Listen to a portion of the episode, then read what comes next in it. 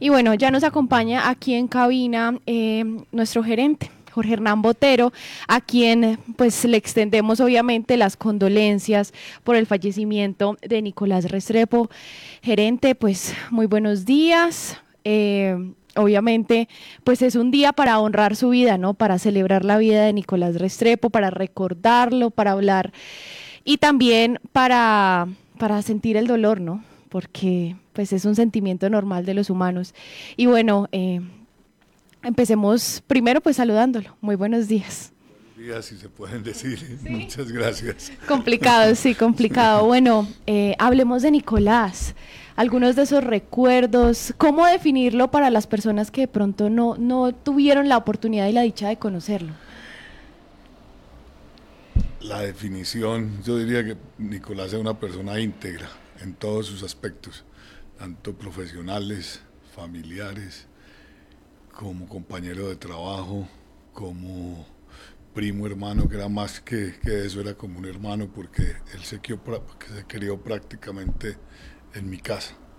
Y ya después aquí llevábamos trabajando juntos casi 40 años o 30 años.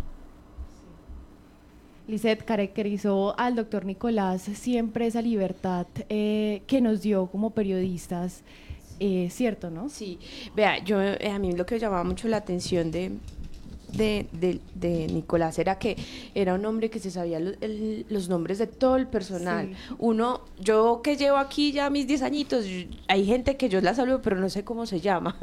Pero de verdad que él era de esas personas que lo veía uno y lo llamaba uno por el nombre. Lizeth, buenos días. Eh, Juan Carlos, buenos días. La de los servicios, bueno, o sea, era una persona muy, de verdad, muy respetuosa. Era un hombre que de verdad imponía respeto.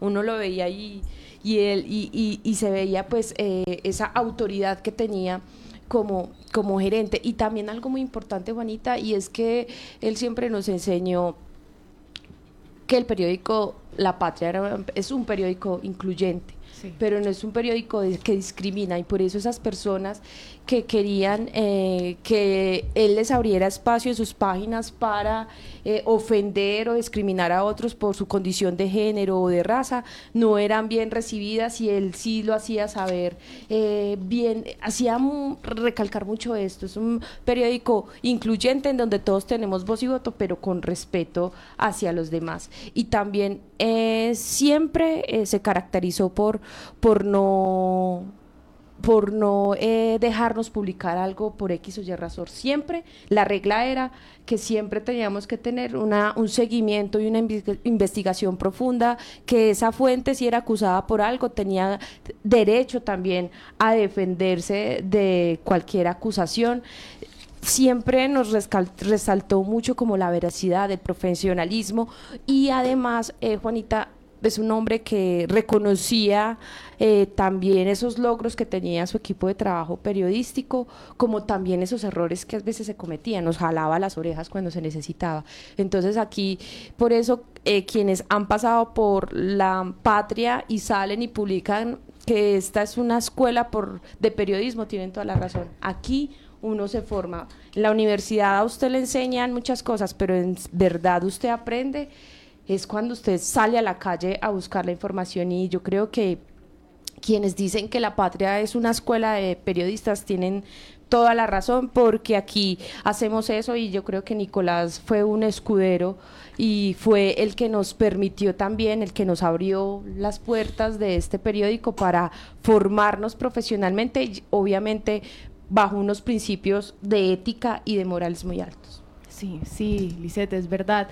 Yo entré a este periódico en el centenario, en los 100 años del periódico, y yo creo que jamás, jamás podré agradecer lo suficiente haber tenido la confianza del doctor Nicolás para realizar un proyecto de tal magnitud. Es que celebrar un centenario de un de periódico de, mi ciudad, eh, no creo que jamás pueda pagar eh, esa deuda. Y bueno, vamos a recordar, vamos a escuchar un poco de lo que fue el discurso del doctor Nicolás eh, en esa celebración de los 100 años con la presencia del presidente Iván Duque y también pues funcionarios. Vamos a... donde él habla de ese recorrido del periódico. desde las grandes tragedias naturales, terremotos, deslizamientos, erupciones volcánicas o el registro de crímenes que acechan, hasta las gestas deportivas que llenan de emoción, o las páginas llenas de imágenes alegres de los festivales culturales, festivales de teatro, ferias de la ciudad, todo tiene cabida en la patria. Siempre, claro, con el objetivo de informar con verdad, con pluralismo, con claridad, con vocación de servicio y relevancia. Lo que nació hace 100 años en el papel, hoy tiene múltiples plataformas tecnológicas para distribuir sus contenidos. A pesar de preferir el papel, en mi caso personal, pues considero que es la forma más cómoda de enterarse de las noticias. Entendemos que la tecnología nos permite muchas más formas de llegar a nuevas audiencias e interactuar con ellas. Así, desde hace más de 20 años, cuando Internet empezaba a popularse en el mundo, nosotros iniciamos como parte de RIM, la red, la red que inició las conexiones en Manizales, y lanzamos lapatria.com, el portal que llegó a tener 1,8 millones de usuarios únicos el año anterior en el boom de los medios digitales en medio de la pandemia. Hemos incursionado en televisión, donde tuvimos un noticiero local transmitido por cable con gran sintonía y que luego abandonamos porque el operador decidió no continuar con presencias locales. También tenemos una emisora que transmite por, amplitud modulada en la frecuencia de una universidad, la Universidad Autónoma de Manizales, y además presencia en varias redes sociales, con lo cual llegamos a millones de personas diariamente. Ahora nos definimos como generadores de contenidos periodísticos independientemente del medio por cual los transmitamos. Mantenemos el rigor periodismo y el sello editorial. Ahora tenemos la audiencia más alta de nuestra historia y nos preocupamos por atenderla con los mismos estándares, incluso más rigurosos, de los que llevamos haciendo o respetando desde hace 100 años. Escuchamos ahí un poco de lo que fue la intervención del doctor Nicolás en ese centenario, en esa celebración de los 100 años del periódico de casa. Bueno, doctor, estábamos aquí hablando extra micrófonos, que es increíble eh, todos los mensajes ayer en redes sociales todas las vidas que tocó el doctor Nicolás con uno, con otro acto, que para muchas personas pueden parecer simples, pero esos pequeños actos pues tocan las vidas, ¿no? Y, así lo recordaremos a través de los recuerdos incluso que nosotros mismos tenemos y a través de otras personas, ¿no? Sí, e, ese corazón, eh, además pues en la forma de ser de Nicolás que uno lo veía callado, introvertido con sus cosas, pero era una persona con un corazón y participativo de todas, de todas las cosas. Muchas veces no hablaba, pero, pero escuchaba y sabía qué era lo que estaba haciendo y qué era lo que tenía que hacer y cómo tenía que apoyar todas las causas que, se, que habían aquí en la ciudad. Además que al doctor Nicolás le tocó pues la muerte de Orlando Sierra, un reto, un, un obstáculo apenas llegaba a la dirección de este medio. Sí, estaba recién empacado cuando le tocó, digamos que es una de las crisis eh, que ha atravesado como el periódico, pues que toca a uno de sus empleados que, que, que se ausenta el periódico no de una enfermedad, sino es por una, un asesinato y es ahí, digamos, que eh, en donde se comprueba un poquito el talante de, de Nicolás, que él llegaba obviamente a hacerse cargo de de este periódico. Y es ahí en donde empieza eh, todo un ejercicio con una alianza de otros periódicos para poder eh, investigar el asesinato del subdirector de la patria, Orlando Sierra, y eh, para que ese homicidio no quedara impune. Y él, digamos que facilitó todo este ejercicio. Además, Juanita, recordemos que al principio, pues el periódico quedaba en el centro, en una sede distinta,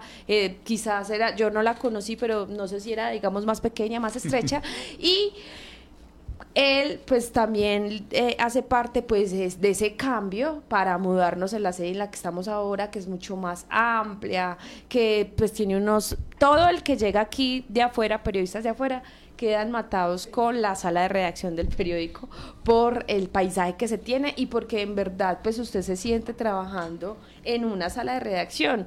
Yo he tenido la oportunidad de conocer otros y mis compañeros que han pasado por La Patria y que están en otros periódicos, pues dicen que no se compara. Ellos se sienten en una oficina, aquí sí se sienten en una sala de redacción y esa es como la gran diferencia. Además, Juanita, también de la mano de Nicolás, pues incursionamos en otros medios, no solo nos conformamos con el impreso, sino que quisimos trascender. Y es ahí en donde tuvimos en su momento a, la, a LPTV, también, en donde pudimos informar de otra forma con la imagen. También pasamos pues al boom de las redes sociales, que también es muy importante y es ahí es otro, otra forma de comunicar y de llegarle a otros, a otros usuarios. También, Juanita, pues lapatria.com, la página web que también fue un recurso muy importante y que se empezó a gestar y a llenar de contenidos, a cambiar ese diseño para ser mucho más amigable con eh, el lector, también muy, muy, importante. Y bueno, qué decir que en este medio de información que es la Patria Radio, que también se soñó y hizo todo lo posible para que se pudiera llevar a cabo, en donde pues ahorita pues transmitimos eh, lamentablemente pues la noticia de su muerte, pero es simplemente en donde hacemos un repaso de todo eh, lo que se pudo hacer y se hizo de la mano eh, de Nicolás Restrepo. Ese impulsor también y ese apoyo constante a todo el gremio cafetero es muy importante todo lo que hizo también Nicolás Restrepo desde allí, desde las páginas para impulsar más y mostrar cómo la región eh, vive eh, del café, apoyar a esos líderes, pero también jalarles las orejas cuando era necesario también a través de diferentes artículos. Eh, otro impulso también, un hombre que apoyó mucho las artes, el Festival del Teatro, la cultura sobre todo, y que también pues cuestionaba cuando era necesario eh, cuestionar. Yo creo que lo que tenemos es una herencia muy importante que no dejen, podemos dejar morir, que con ella debemos trascender y por eso para muchos cuando él toma la decisión de apartarse del periódico, pues creo que también fue una decisión dura para él, porque como lo comentamos en el periódico, eh, eh, estaba vinculado a la empresa desde hace 32 años,